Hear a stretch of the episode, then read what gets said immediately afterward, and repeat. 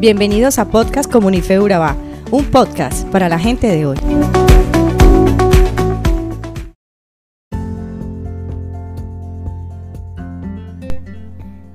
El texto de referencia para hoy es Primera de Corintios 10 del 1 al 22, que entre muchas otras cosas nos habla de la tentación.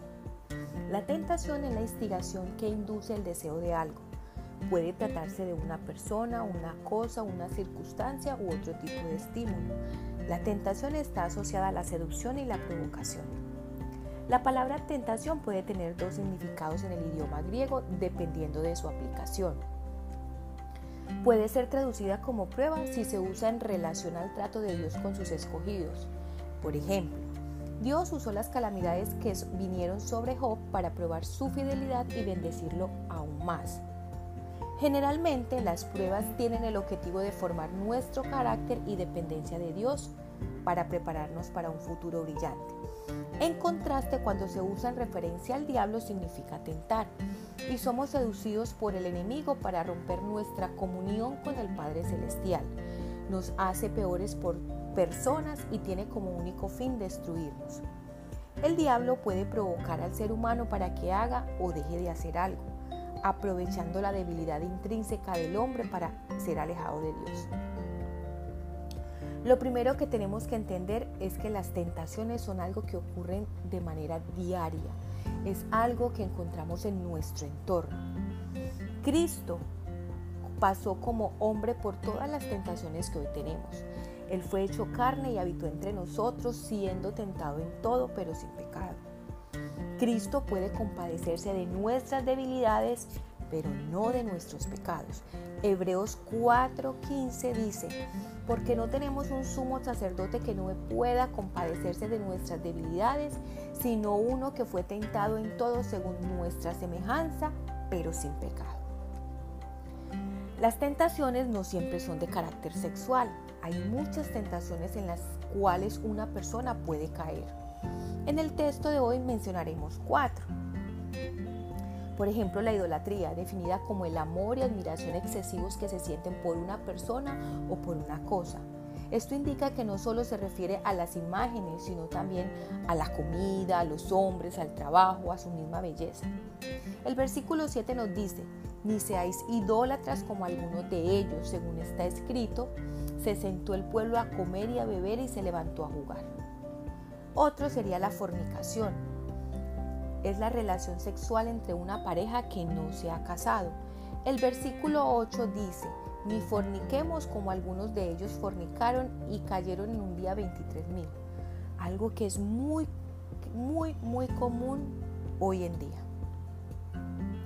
Tentar a Dios. Muchos cristianos se atreven a retar a Dios. Muchos no oran y exigen un milagro.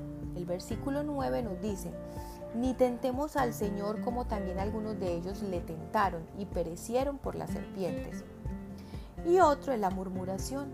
Cualquier comentario que hagamos a espaldas de nuestros hermanos, amigos, familiares es murmuración. El versículo 10 dice, ni murmuréis como algunos de ellos murmuraron y perecieron por el destructor. Ahora bien, el texto también nos sugiere que la clave para no caer en tentación es reconocer nuestras debilidades. Hay muchos que creen que por ser cristianos ya están libres de caer en la tentación y muchas veces son los primeros que caen. El versículo 12 nos advierte, así que el que piensa estar firme, mire que no caiga. Es importante identificar y reconocer cuáles son nuestras debilidades. Esto hace que nos cuidemos y, no nos confiemos de nosotros mismos. La tentación no es un pecado, pero caer en ella sí es pecado. También es necesario seguir el ejemplo o es importante seguir el ejemplo de otros para no caer en tentación. En este texto tenemos como ejemplo a los israelitas. El versículo 11 nos indica, esas cosas le sucedieron a ellos como ejemplo para nosotros. Se pusieron por escrito para que nos sirvieran de advertencia a los que vivimos en el fin de los tiempos. Entonces, si ya viste, conociste o escuchaste la consecuencia de un pecado en otra persona, ¿por qué vas a querer pasar por lo mismo? La Biblia dice en Proverbios, el inteligente aprende de sus errores, pero el sabio aprende de los errores de los demás.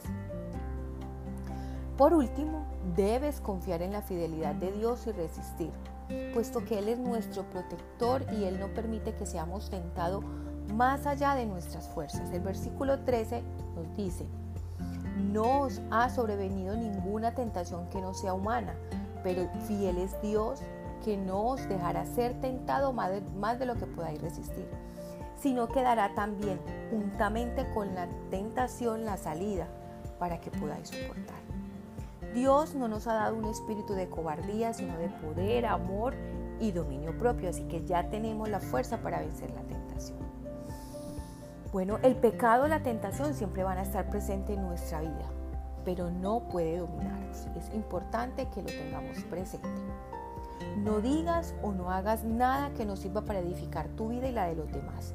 Si en tu mente hay algo que sabes que no le agrada a Dios, deséchalo de inmediato antes que lo lleves a la práctica y de esta forma se convierta en pecado. La lucha contra el pecado no solo debe verse de manera personal, es mejor pensar en ella como una guerra en la que todos somos compañeros de batalla. Debemos colaborar el uno con el otro para madurar y aprender a vencer constantemente la tentación. Oremos. Padre, te pedimos que nos ayudes a resistir y a vencer la tentación. En el nombre de Jesús. Amén.